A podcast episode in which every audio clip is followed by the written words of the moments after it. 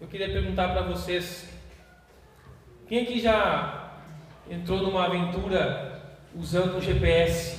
Foi guiar por um GPS e se meteu numa enrascada, numa enjada, numa dessas aventuras aí? Já? Robert já? Outros ali que já se vieram nas aventuras, outros, acho que todo mundo, né? Confiando no GPS, se meteu numa enrascada, ou às vezes parecia uma enrascada, mas no fim saiu lá onde tinha que sair. Eu tenho algumas experiências dessas que no terceiro ano do seminário eu trabalhei, fazia estágio com liderando um grupo de alunos que nós cada final de semana iríamos numa igreja no interior do estado do Pará. Então nós rodamos muitas cidades de Kombi. Então com GPS e Kombi a aventura está certa, né? E é assim éramos nós, em seis, e no segundo semestre a Tafne grávida, acho que é, acho que estava na Tafne, estava grávida, né? No, no grupo Impacto não estava grávida, foi, né? Passou mal algumas vezes na Kombi, foi uma aventura. E essa semana eu experimentei disso, que eu fui, tô, nós estamos procurando uma cozinha para a igreja, né? Nós temos um espaço ali que nós queremos montar uma copa e nós estamos procurando alguma cozinha, balcão. Eu estou lá no brick do Facebook procurando, tinha um contato de farroupilha que estava vendendo uma cozinha usada e eu fui lá para ver se estava em boas condições. E aí botei aqui no GPS, farroupilha, ah, diz 20 minutos, né? normal, vai aqui para o desvio Machado. E aí quando a gente foi, e aí entrou normal o caminho, de repente ele saiu ali por trás dos, dos trilhos do trem de farroupilha e foi indo e foi indo, e ela tinha me dito assim, ah, é, é perto da Grendene. Ah, não sei mais ou menos Grendene, né, onde que é, mas ela me deu o endereço, não tem erro. Hoje em dia a gente nem ouve mais explicação, só me dá o endereço que eu acho. A pessoa quer te explicar onde é, tu nem ouve mais. Não, só me dá o endereço que eu acho. E eu botei o endereço, estava indo. E aqueles 20 minutos o GPS corrigiu para 40. Cara, eu não sei se eu perdi alguma entrada ou o que, né? Mas foi, de repente a gente pegou a estrada de chão, pegou uns interiorzinhos assim. Essa Grendene é escondida, não sabia? E vai, vai, parecia que a gente ia se enfiar numa enrascada. E eu levei a Tafna, as crianças junto, vamos junto. A gente já passei um pouco, não eu passei que eu levo minha família. Aí eu levei minha família para passear e a gente ali procurando isso, de repente, do nada, de sair um bairro todo estruturado, asfalto, bonitinho. Ah, chegamos na civilização aqui. Não estamos perdidos. E aí depois a gente demorou mais uns 30 minutos para achar a casa da mulher ali que estava com o número errado. Mas mas deu tudo certo no fim das contas. É uma aventura que no fim demorou mais de 40 minutos, aqueles 20 minutos. Muitas vezes a gente uh, é, é levado a uma situação assim, né? É levado a uma situação que não parece que é o lugar certo. Não parece que é por aqui. O GPS diz, mas acho que não é por aqui. Está muito estranho esse caminho. Isso aqui está inseguro. Isso aqui tá, parece que está me levando para mais perigo, para mais medo, para mais receio. E a gente se apavora. Mas você conferiu o destino, está dando no lugar certo. Aí você pode ou voltar, ou procurar, e, ou persistir, né? E a nossa vida é assim. Muitas vezes parece que o caminho está errado para a nossa vida. Muitas vezes está de fato errado. Mas a vida com Deus mesmo, na caminhada com Jesus, parece às vezes que a nossa vida está. O GPS está pegando um monte de atalho. Está muito confuso isso aqui. Por que essa confusão? Por que essa estrada tão cheia de buraco? Cadê a civilização? Cadê as placas de sinalização? Será que eu estou no caminho certo? Deus, eu botei no GPS aqui na tua palavra, será que esse é o caminho? O bom é isso. Você não precisa confiar nos satélites do Elon Musk. Você pode confiar na palavra de Deus, que é o GPS infalível. A palavra de Deus é um GPS infalível, porque Ele é o Criador de toda a vida. Ele conhece cada centímetro do seu corpo, desse chão, dessas estradas, dessas cidades que Ele criou. E Ele não vai te conduzir num caminho de perdição. E nós vamos olhar para isso na palavra de Deus, em Êxodo capítulo 14, uma passagem muito conhecida da travessia do povo do Mar Vermelho. Nós vamos ler todo o capítulo 14 hoje. E nós vamos ver essa manhã que Deus nos guia por seu caminho para que possamos conhecer e confiar nele. Deus nos guia por seu caminho para que possamos conhecer a Ele e confiar nele. O capítulo é longo e nós vamos ler em partes. Então acompanhe a leitura do versículo 1 ao 12. Êxodo 14.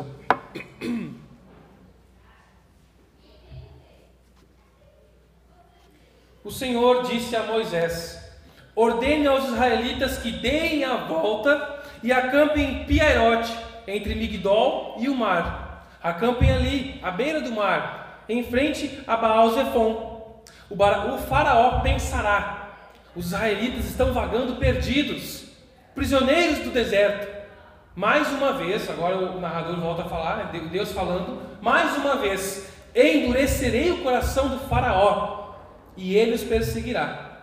Planejei tudo isso para mostrar a minha glória por meio do Faraó e de todo o seu exército.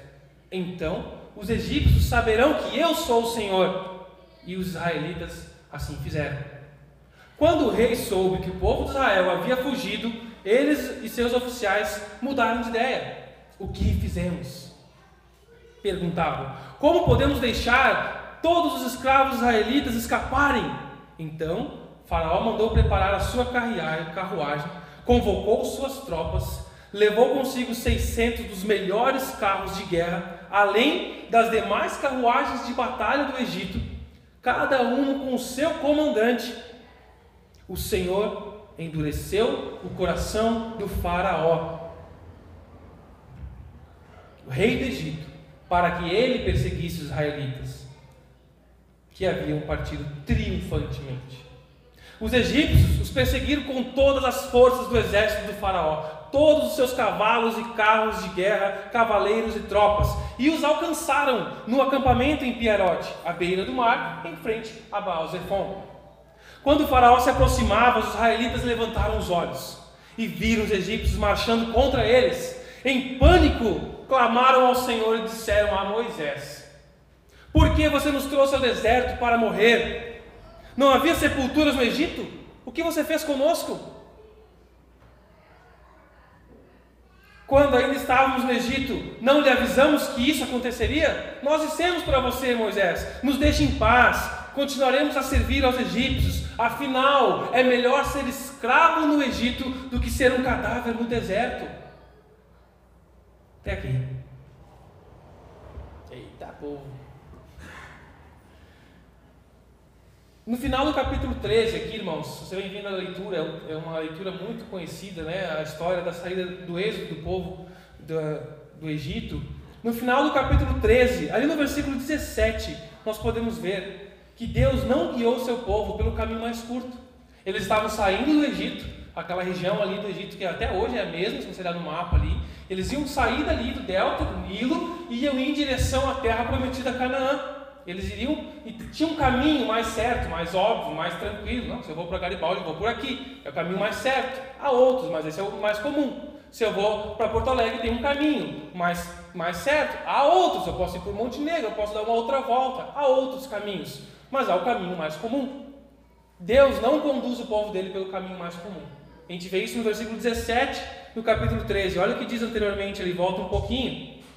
Quando por fim o Faraó deixou o povo sair, Deus não os conduziu pela estrada principal que corta o território dos filisteus, embora fosse o caminho mais curto. Deus disse: se eles tiverem que enfrentar uma batalha, pode ser que mudem de ideia e voltem para o Egito.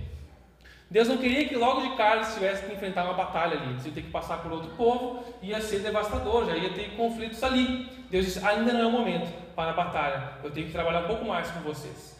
Então não é o lugar, nós vamos ter que dar uma outra volta, vamos por outro caminho. Então Deus guia por outro caminho. Ele muda a direção da caminhada do povo, seguindo por um caminho não tão óbvio. No versículo 1 do capítulo 14 aqui, mostra que Deus ordenou a Moisés para que eles dessem a volta. Então o povo fez suas malas, pegou, já estava descendo a serra em direção a Porto Alegre. Deus, não, não, não, não, peraí, para aí, nós vamos dar a volta aqui, nós vamos lá para Santa Maria. Para Porto Alegre, para Santa Maria, nós vamos descer aqui para o. Como assim, Deus? Que confusão é essa? Não questiona, só me obedece. Então é isso que Deus está fazendo. Diz ao povo que deem a volta. Há várias versões que vai dizer, uh, a NVI vai dizer, mudem a direção. É, a minha já traz mesmo, deem a volta.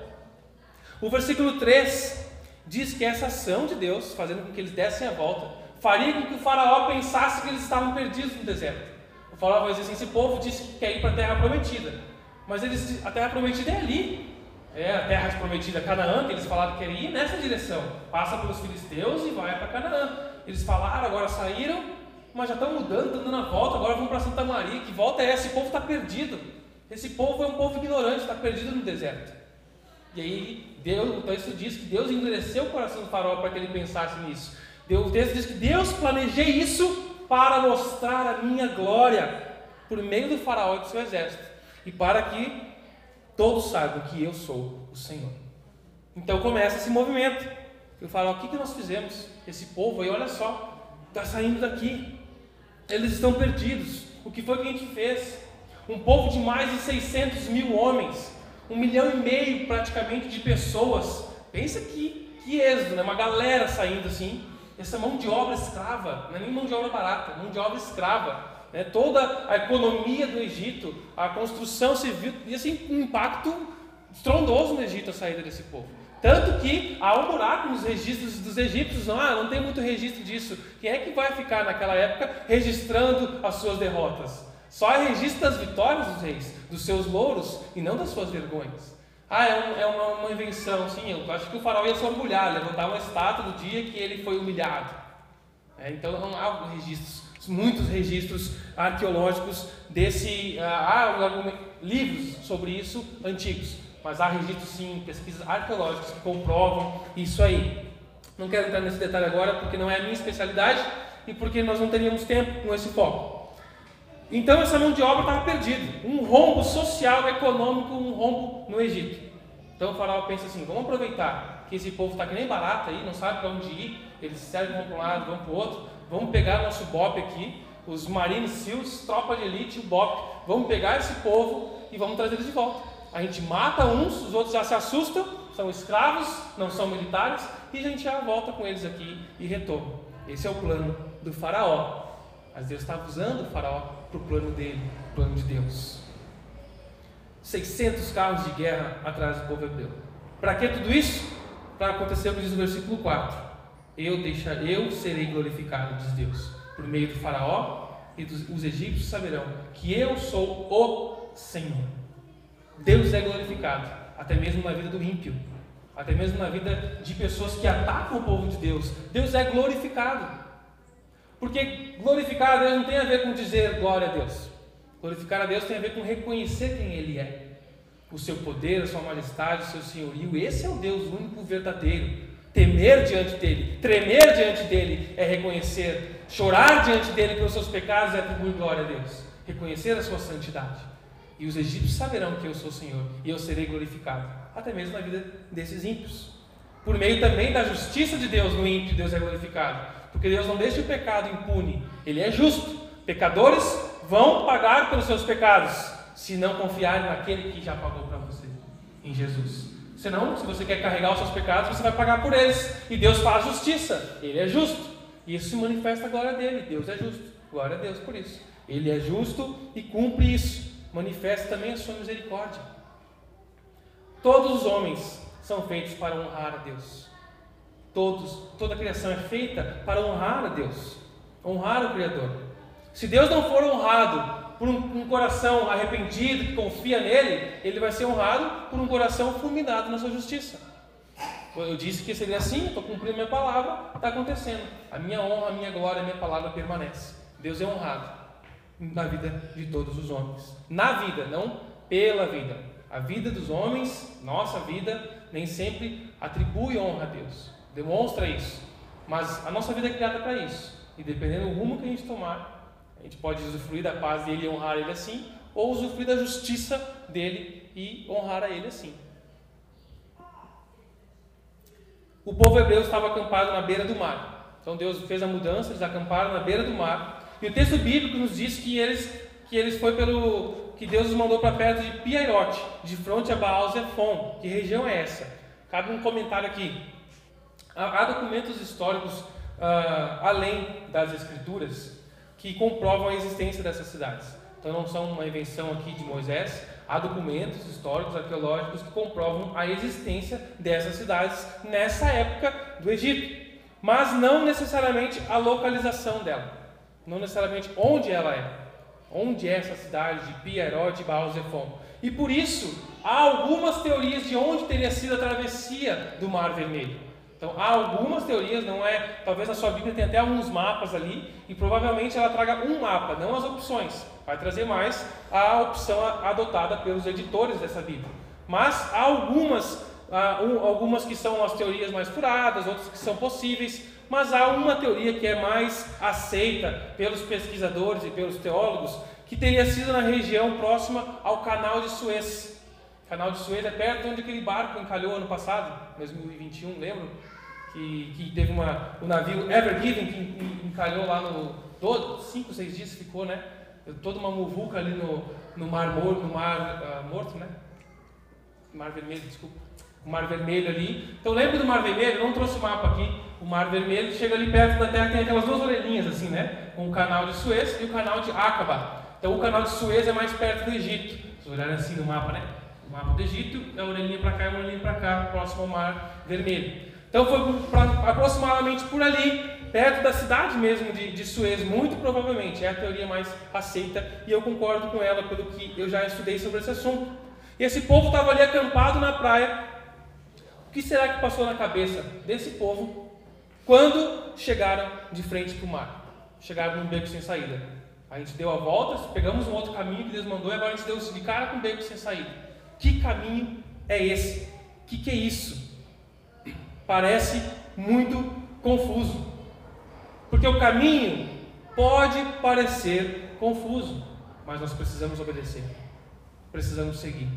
O povo podia ter insistido: não, não vamos por esse caminho aí, é muito confuso, vamos seguir o caminho tradicional. Não, precisamos obedecer. E em meio ao caminho pode continuar parecendo confuso, mas precisamos obedecer. Um beco sem saída. A morte era certa para eles. Quando eles veem o exército, a tropa de elite do Egito vindo em direção a eles, com tudo aquilo, nós não somos militares. Nós somos o povo trabalhadores, mão de obra escrava. Não vamos conseguir guerrear, nós não somos por par com esse povo aí, com esse exército do, do Egito. E na frente o mar, ou a gente se joga aí, se afoga, ou a gente enfrenta eles e morre, um beco sem saída. A morte era iminente e o povo clama com medo, medo da morte, medo de morrer, leva o povo a clamar a Deus. O medo leva o povo a clamar a Deus. Medo desconhecido por eles. Eles preferiam viver em humilhação, em escravidão, no abuso, sem esperança, do que ter uma chance de mudança. Seria melhor ter ficado no Egito como escravo do que vir morrer no deserto. O medo da morte nos leva a preferir a escravidão. O medo da morte, o medo de encontrar com Deus, pode nos levar a preferir a escravidão a ruína, a ansiedade, a depressão. Eu não estou falando isso para julgar esses tipos de lutas que nós temos. Eu estou falando que muitas vezes isso torna algo que a gente prefere conviver com isso do que se entregar para Deus e confiar nele. Mentira, vícios, vida de fachada e muitas outras coisas que a gente já tem mencionado várias vezes aqui. Que a gente prefere, que nós podemos nos tornar escravos. E atrás de tudo isso muitos nossos, dos nossos pecados é o nosso pecado natural, a nossa rebeldia de obedecer a Deus. Deus muitas vezes nos conduzirá por caminhos que parecem becos sem saída. E agora, Deus? Muitas vezes, talvez, algumas vezes, talvez, tomara que sejam poucas, né? Teremos que ver a morte de perto. Teremos que estar de frente ao perigo para clamar a Deus. Porque enquanto a gente vive bem, como escravo, comendo uns alhos ali e achando que está boa a vida, você é um escravo humilhado, açoitado. Ontem morreu um do teu lado, ontem, ontem o outro, amanhã pode ser você espancado, mas você acha que a vida está boa. Você se ilude com isso, você se ilude com as muralhas e mentiras que a nossa cultura constrói e a gente convive com isso. Eu prefiro isso do que a verdade, talvez. E aí Deus nos tira disso aí, nos tira dessa zona de conforto falsa para nos mostrar que é uma falsidade. Para que a gente possa estar, peraí, agora realmente eu estou numa situação de perigo. Para que a gente se dê conta do que é a nossa vida e clame a Ele, como o povo fez, clamou. Foi um clamor meio insultante aqui, né? não foi um clamor de dependência, foi um clamor de arrogante. Mas é um início de clamar a Deus, de ter uma experiência, de buscar a Deus. Será que os desconfortos da nossa vida tem feito com que você fique insatisfeito, infeliz com a vontade de Deus? Você tem reclamado, murmurado das circunstâncias que você tem passado? E aqui é importante a gente separar, porque muitas vezes nós escolhemos caminhos de ruína, caminhos de morte, caminhos de sofrimento. Não é Deus que nos conduz por caminhos, muitas vezes são nossas escolhas, nossas decisões, que a gente nega o conselho claro de Deus, da igreja, dos irmãos, a gente tapa os ouvidos e segue a nossa vida solitário, porque eu sei o que é melhor para mim, então eu vou fazer o que eu acho que é melhor para mim, e você segue por esses caminhos. Não, mas Deus está comigo, é difícil. É difícil porque você está fazendo essa escolha. Tem dois tipos de dificuldades no caminho: o caminho errado, que vai ser sempre difícil, e o caminho com Deus, que também pode parecer confuso algumas vezes. Esse povo estava obedecendo a Deus, mas estava de frente para o mar e com o exército atrás deles. Então há, necessidade desse discernimento. Eu estou sofrendo por conta do meu pecado, da minha rebeldia, da minha ignorância, ou estou sofrendo mesmo obedecendo a Deus e clamando? Então é um sofrimento diferente. Eu preciso continuar confiando. Deus nos conduz por seu caminho para que possamos conhecer a Ele e confiar a Ele. E o caminho pode parecer confuso, mas precisamos obedecer. Vivemos por fé, não pelo que vemos. 2 Coríntios 5,7 nos diz isso. Tem comentarista bíblico que diz que a incredulidade consegue apagar a nossa memória, apagar da nossa memória todas as demonstrações que vimos do grande poder de Deus e exemplos que conhecemos da fidelidade de Deus à Sua palavra. Vou repetir. Não lembro como é que começa? Toda a nossa, a nossa incredulidade, incapacidade de confiar, de crer, a nossa incredulidade nos leva a uma perda de memória pelo que Deus já fez em nossa vida e pela fidelidade dele à sua palavra, o que ele mostrou aqui. Você está inseguro, não crê diante daquela circunstância, começa a duvidar de Deus e negar tudo que você já viveu com Ele, tudo que Ele já fez por você. Peraí, eu sou o mesmo Deus. Eu sou o mesmo Deus que algumas semanas atrás fiz a última das pragas, a praga da morte do primogênito, que há meses estou mostrando uns sinais para vocês, através das pragas, através do meu profeta Moisés. Eu sou esse Deus, agora vocês vão esquecer de tudo que eu fiz recentemente na vida de vocês para chorar as pitangas assim? E a gente faz isso muitas vezes. Esquece do quanto Deus já tem agido na nossa vida e começa a ignorar, como se estivesse do zero de novo. Voltei a ser um bebê. Deus já tem agido. Deus já tem demonstrado. Não devemos duvidar dele. Povo que murmurou contra Moisés. O porta-voz de Deus aqui. Moisés é o porta-voz. E o povo reclamou para ele. Deus falava com Moisés. Moisés representa o próprio Deus falando ali. A palavra de Deus era a palavra de Moisés. Quando ele falava, Deus disse. Mas o povo rejeita isso. E nós também rejeitamos a palavra de Deus, muitas vezes.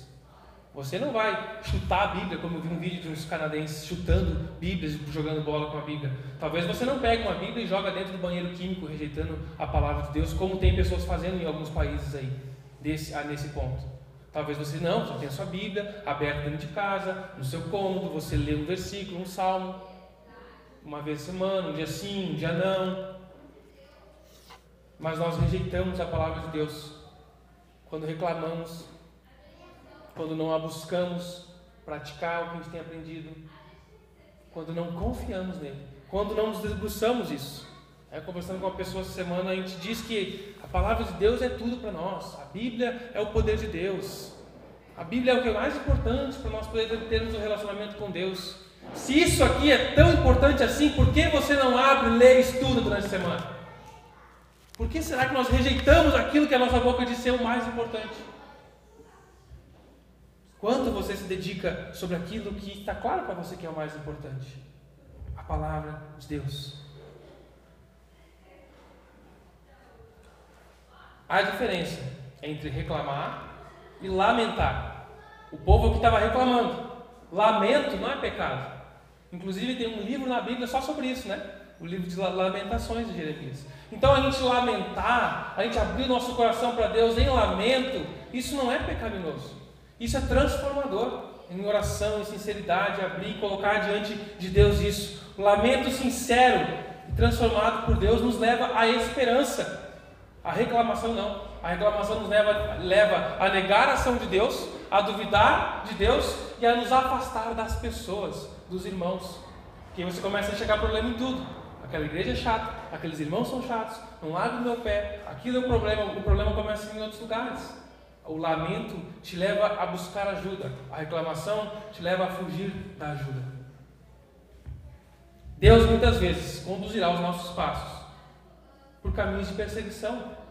O povo estava sendo perseguido, já falei isso aqui em outras vezes. 1 Timóteo capítulo 3, versículo 12 diz: De fato, todos quanto querem viver piedosamente em Cristo Jesus serão perseguidos. Poxa vida, está ali na Bíblia, palavra de Deus. E a gente faz assim, essa cara, ah, Deus, precisava ter dito isso assim. Está ali. É um caminho de luta, mas não é um caminho de solidão e de sofrimento. Isso é diferente. Lutas são diferentes de sofrimento e solidão. Jesus não nos chamou para a solidão, não nos chamou para o sofrimento solitário, nos chamou para lutar para a glória dele, para uma vida plena com ele e com a família que ele nos dá. Crê em Deus, confie nos caminhos do Senhor, confie na Sua palavra, palavra dele que você deve buscar conhecer cada vez mais. O caminho de Deus está revelado aqui na Bíblia. Não é místico, não tem um poder, só que não é que nem um incenso, também não tem nada, não vai emanar nada daqui. Se você deixar fechado no seu quarto, na sua estante ou aberto num salmo. Não há um poder místico sobre essas letras aqui, sobre essas folhas aqui. Isso aqui tem tanto valor, essa folhinha, quanto o jornal Contexto que você recebeu ontem na sua casa, se você é assinante. O valor não está no papel, mas no que significa isso aqui, no quanto eu creio, considero e pratico o que está aqui. A incredulidade gera murmuração, mas a fé leva à obediência e traz glória a Deus. Porque Deus nos guia por seu caminho para que possamos conhecer a Ele e confiar nele. Vamos ler, continuar o texto a partir do versículo 13. Moisés, porém, disse: Não tenham medo, agora permaneçam firmes e vejam como o Senhor nos resgatará nesse dia. Vocês nunca mais verão os egípcios que estão vendo hoje. O próprio Senhor lutará por vocês. Fiquem calmos. Então o Senhor disse a Moisés: Por que você está clamando a mim? Diga ao povo que marche. Tome a sua vara, estenda a mão sobre o mar, divida as águas para que os israelitas atravessem pelo mar em terra seca. Endurecerei o coração dos egípcios, e eles virão atrás de vocês Mostrarei a minha glória por meio do Faraó e de suas tropas, seus carros de guerra, seus cavaleiros. Quando a minha glória se manifestar por meio do Faraó, seus carros de guerra e seus cavaleiros, todo o Egito verá e saberá que eu sou o Senhor. Então o anjo de Deus, que ia diante do acampamento de Israel, se posicionou atrás do povo. A coluna de nuvem também mudou de lugar foi para a retaguarda, ficou entre o acampamento do egípcio e o acampamento de Israel. A nuvem escura trouxe trevas para o Egito, mas luz para os israelitas. Com isso, os dois grupos não se aproximaram durante a noite. Então Moisés estendeu a mão sobre o mar, e com um forte vento do leste, o Senhor abriu caminho no meio das águas. O vento soprou a noite toda, transformando o fundo do mar em terra seca. O povo de Israel atravessou pelo meio do mar, caminhando em terra seca, com uma parede de água de cada lado. Os egípcios, com todos os seus cavalos, carros de guerra, cavaleiros, perseguiam o povo até o meio do mar. Mas, pouco antes do amanhecer, do alto da coluna de fogo e de nuvem, o Senhor olhou para o exército dos egípcios e causou grande confusão entre eles. Era até o 22, já segui aqui, aqui está bom para a gente continuar mais um pouco o texto. O caminho nós vimos que pode parecer confuso, mas precisamos obedecer. Agora nós vemos que o caminho pode ser difícil, mas precisamos agir em meio às dificuldades. Moisés clama para que o povo se aquete, confie em Deus. Ou seja, eles começam a ficar agitados, alvoroçados na beira da praia. E Moisés, um líder para um milhão e meio de pessoas ali, tem que dizer assim: olha, sossega o facho aí, acalma. Por que vocês estão agitados? Se acalma, calma aí, antes que coisa pior. Não sei o que eu vou fazer, mas calma aí. Vamos se acalmar que isso não vai resolver nada. Sossega o facho, confia em Deus. O povo não deveria pensar em salvar a si mesmo, fugindo ou lutando. O que nós vamos fazer? Vamos Vamos montar algumas barreiras, estratégias militares e enfrentar eles? Ou vamos fugir, cada um para um lado nas montanhas, para a água, cada um por si, que depois vão ser tudo capturado e morto? Não. Moisés diz: calma, sossego faixa e vejam o livramento que o Senhor trará a vocês. Ele pelejará por vocês. A palavra livramento aqui também significa salvação. Em algumas traduções mais antigas até era traduzido assim: Vejam a salvação que o Senhor trará a vocês. Livramento, salvação, salvar a vida de alguém. Com andar a história do povo de Israel, o conceito de salvação foi tomando outra proporção. Outro amadurecimento, muito mais no Novo Testamento, adquirindo esse sentido espiritual e menos material. Mas aqui ele é mais material, uma salvação da morte física. No Salmo 51, capítulo 12, Salmo de Davi, ele escreve clamando perdão a Deus e pede para que Deus restaure a, restaure a alegria da salvação. Então, já, já no, tempo, no tempo de Davi, o conceito de salvação já era mais espiritual. Me dá a alegria da salvação ele fala da salvação da alma, do livramento que Deus dá no momento da angústia, com base na confiança nele e na salvação que ele dá. Versículo 14 e 15 que nós lemos agora, o Senhor fala que pelejará por eles e eles ficariam calados, quietos e calmos. Então o Senhor adverte ao povo: você, eu vou pelejar para vocês, mas eu digo para vocês. Ele fala por meio de Moisés: diga ao povo que marche Tira o pé do chão e dá um passo. Vai. Vai para onde? Vai. Mas como? Vai. Sim, mas até quando? Vai. Por quanto tempo? Vai. Diga ao povo que marche. Eu vou pelejar, eu vou conduzir. Eu sei quanto tempo, quantos passos, por quanto tempo vai durar isso, quantos dias vai ser, em que momento que isso vai abrir. Sou eu quem sei. Eu só te digo: vai, obedece. Diga ao povo que marche. Deus deixa ordens claras a Moisés o líder do povo. E aí o texto vai falar mais uma vez que Deus vai endurecer o coração do faraó para perseguir ele sobre o exército e fala mais uma vez que isso tudo é para a glória de Deus, para apontar para Deus. E os egípcios saberão que eu sou o Senhor. No final, eles reconheceriam a Deus.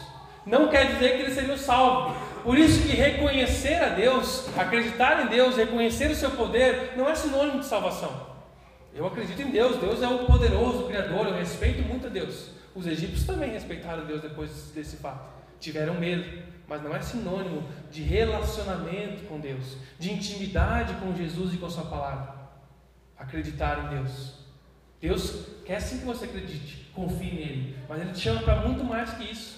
Ele te chama para um relacionamento de intimidade com Ele por meio de Jesus. Para que a gente não apenas tenha medo das consequências, e vive uma vida de, de pressão, mas para que a gente usufrua da paz, da alegria, do perdão. Ele nos chama. Em Êxodo capítulo 5, versículo 2 diz: Quem é o Senhor? Para o, eh, o faraó diz, né? Quando Moisés vai a primeira vez falar com o faraó, Moisés vai lá: Olha, o Senhor, Deus quer que você liberte um povo aí para a gente ir embora, tá? Libere esse um milhão e meio de escravos. E o faraó diz: Quem é o Senhor? para que você venha falar comigo.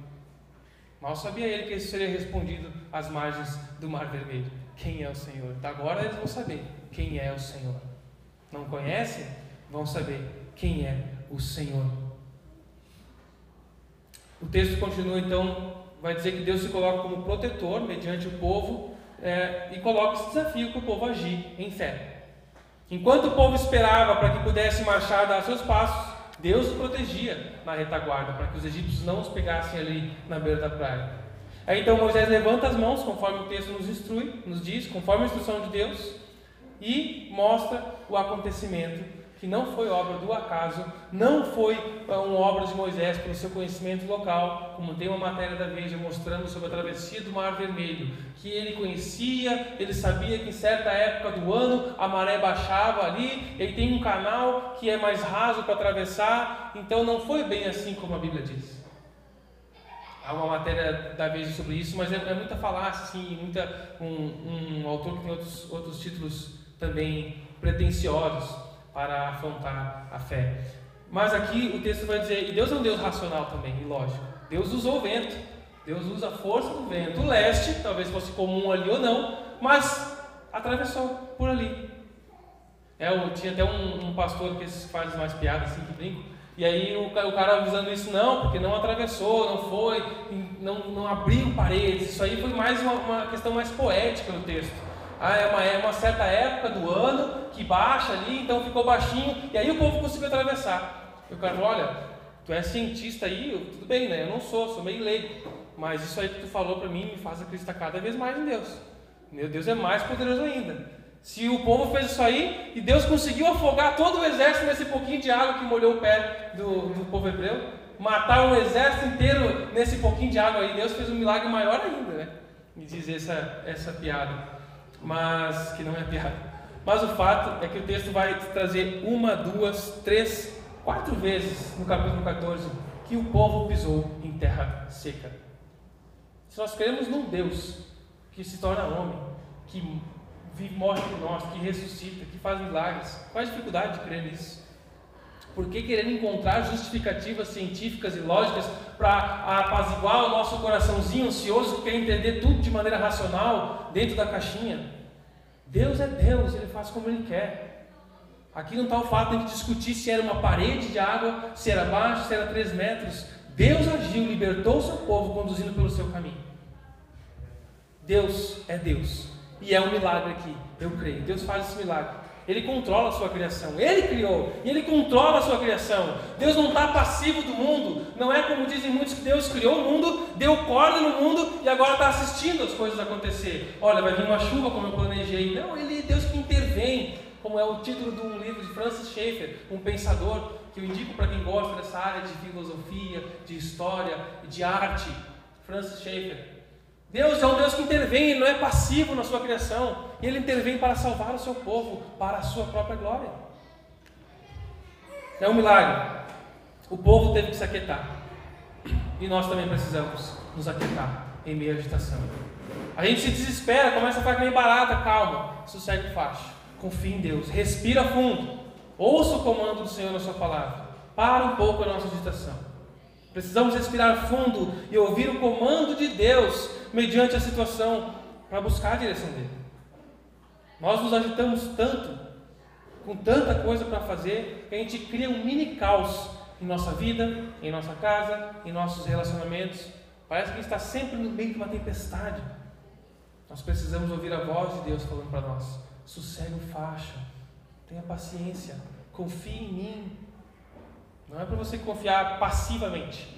Ah, vou sentar aqui no sofá então esperar. Não, confie em mim me obedecendo, agindo como eu instruo. Para ouvir o que a sua palavra tem a nos dizer, precisamos estar concentrados, baixar os ruídos do mundo, baixar o volume da nossa cultura, do nosso, da nossa televisão, do nosso celular, do nosso lazer, do nosso hobby. Tudo isso às vezes é tão intenso e não tem tempo para ouvir a voz de Deus tem que ouvir mais a voz de Deus para conseguir ouvir a voz de Deus por meio disso, do nosso trabalho, do nosso lazer, dos nossos recursos, das nossas responsabilidades. Muitas pessoas ficam paradas sem buscar a ajuda de Deus, ficam esperando o mar abrir, mas não atravessam, não marcham. Nós precisamos marchar. Diga ao povo que marche, confie em Deus e vá de frente para o mar. Não é esperar que Ele faça tudo por nós, é, o texto diz que ele pelejará por nós, mas diga ao povo que marche. Aqui para mim já é uma ilustração dessa, dessa tensão bíblica da soberania de Deus, da responsabilidade do homem. Deus é soberano e controla os eventos e faz com que a sua vontade seja realizada. Mas Ele nos dá compromissos com isso, a nossa vontade é envolvida nisso. Nós não somos robozinhos, mas Ele é soberano e vai cumprir a sua vontade. Diga ao povo que marche. O povo marchou e Deus abriu o mar. Sem medo, mas com fé. Cabe a mim agir ao que estiver ao meu alcance, dentro da vontade revelada de Deus. A dificuldade é que nós não buscamos a voz de Deus. Nós só pedimos, Deus se revela, Deus se revela. A gente quer algo instantâneo. A gente quer que Deus resolva. Nós somos uma geração instantânea. A gente quer tudo rápido. Quer um fast food. Eu quero passar ali na igreja, pegar o meu lanche e ir para casa né, passar no McDonald's, pegar o meu lanche aqui, eu quero ir na igreja, pegar minha bênção e tocar minha vida. Quero minha vida transformada essa semana. Deus diz, é um processo, assim você não vai me conhecer. Eu quero um relacionamento, eu não quero uma entrega de lanche, de bênção. Eu não sou um entregador. Eu sou um ser. A fé e o medo que te paralisam, te deixam sem ação na vida, não podem viver junto. A fé e o medo que te paralisa, que te deixa sem ação, não podem conviver junto.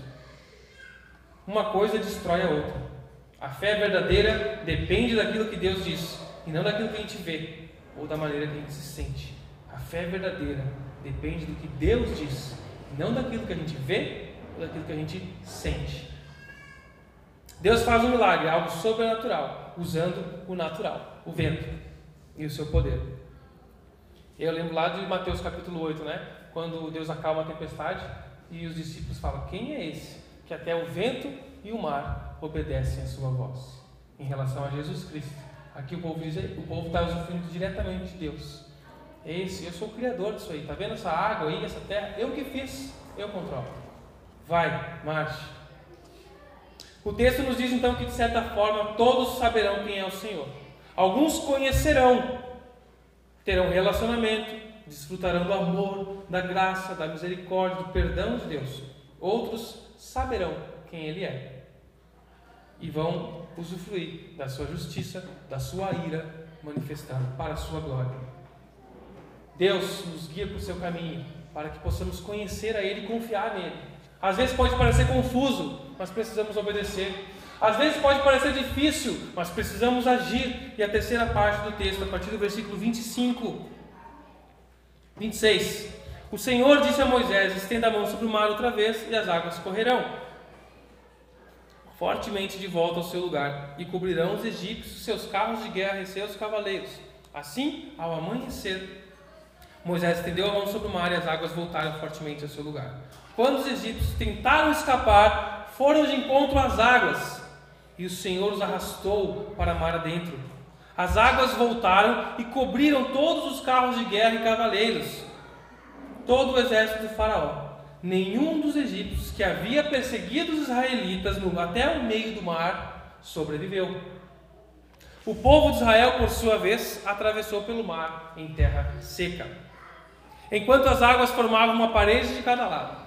Foi assim que o Senhor libertou Israel das mãos dos egípcios naquele dia, concluindo aqui Moisés a história, a sua narrativa.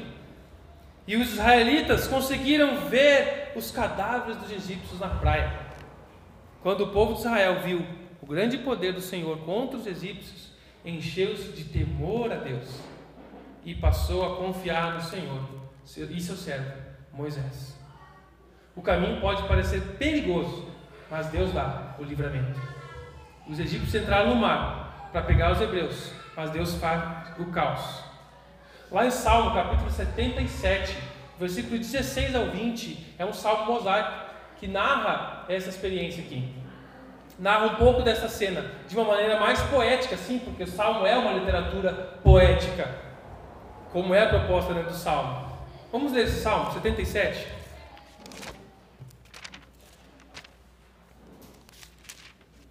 Salmo 77.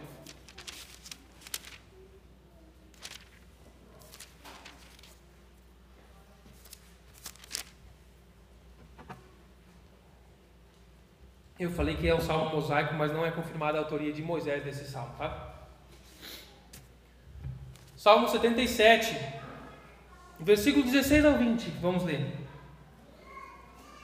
As águas te viram, ó Deus, as águas te viram e estremeceram, até as profundezas do mar se agitaram.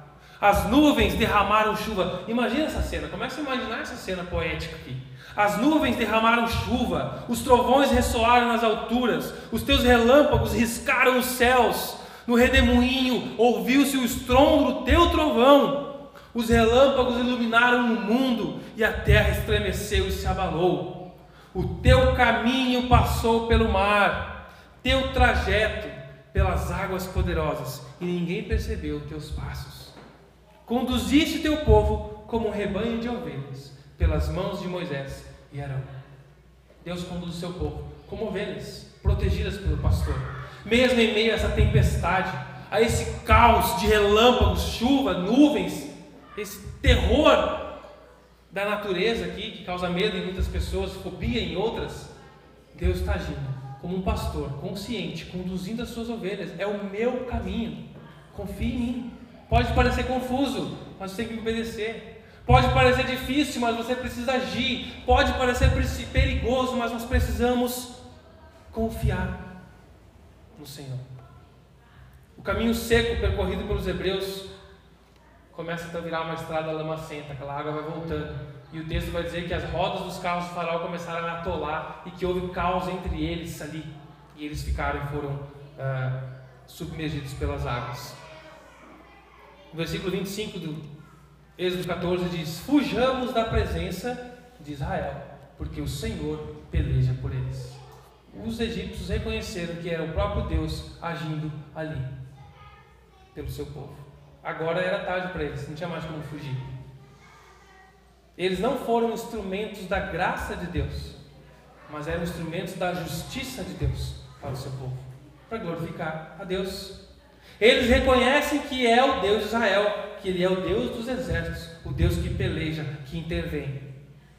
Lá no Salmo 24 diz isso, né? O Senhor, Deus, forte e poderoso, o Senhor poderoso nas batalhas, o Senhor dos exércitos. Quem é o Rei da Glória? Ele é o Rei da glória, o Senhor dos exércitos. Deus usa Moisés para fechar o mar, se fecha sobre os egípcios, todos começam a se afogar. Aqueles que oprimiam o povo agora estavam morrendo e esmorecendo. Deus redimiu Israel na noite de Páscoa. Na noite de Páscoa foi quando o povo foi redimido. Morreu, agora o, Moisés, o, o, o faraó teve a consciência, ok, liberta esse povo. Então vocês ganharam essa liberdade, a redenção. Mas a libertação plena aconteceu aqui. Foi um processo de amadurecimento, de confiança no caminho. Agora vocês estão livres do Egito. E agora começa o processo, processo de tirar o Egito de vocês, que é a santificação. Eles foram redimidos, salvos da morte no dia da Páscoa. Eles foram libertos pelo caminho que Deus conduziu. E agora eles seriam um processo de relacionamento com Deus para desenvolver a santidade. O versículo 31 fala aqui: Israel viu o grande poder do Senhor e temeu. Teve medo, admiração e respeito. Tudo que nós vivemos é para trazer glória a Deus, crescer no conhecimento dEle, usufruir dEle, no relacionamento com Ele, e para que outros possam ver isso na nossa vida. A glória de Deus se manifesta em meio à tribulação, em meio a situações de morte, de dor, de tristeza. Nós precisamos confiar em Deus em meio ao sofrimento. Alguém disse que fé não é crer apesar das evidências. Não é assim um cara vem e me mostra cientificamente tudo, eu digo, não, não, eu acredito em outra coisa. Apesar das evidências, eu creio em outra coisa. Fé não é crer apesar das evidências, mas obedecer apesar das consequências. Deus disse, vai. Mas se isso, isso, isso, eu creio. Deus disse, vai, eu vou. Confiar e obedecer, apesar das consequências. Mas eu posso perder emprego. Confie em mim. Obedece. Mas eu posso morrer. Confie em mim. Se é Deus que está te mandando. A questão é: você tem ouvido a voz de Deus? Por isso, em meio à tribulação, aos problemas, dificuldades, às perseguições da vida, quando nos vemos sem saída e acharmos que o único caminho é voltar atrás, é desfazer, é acabar, é romper contratos, não tem mais jeito as coisas, quando você acha que isso, que é hora de voltar para o Egito, voltar a pecar, esconder os seus erros, sonegar, roubar, mentir, trair, Lembre-se da promessa de Deus em 1 Coríntios, capítulo 10, versículo 13. Não sobreveio tentação que não fosse humana. Antes, porém, juntamente com a aprovação, Deus dá o livramento.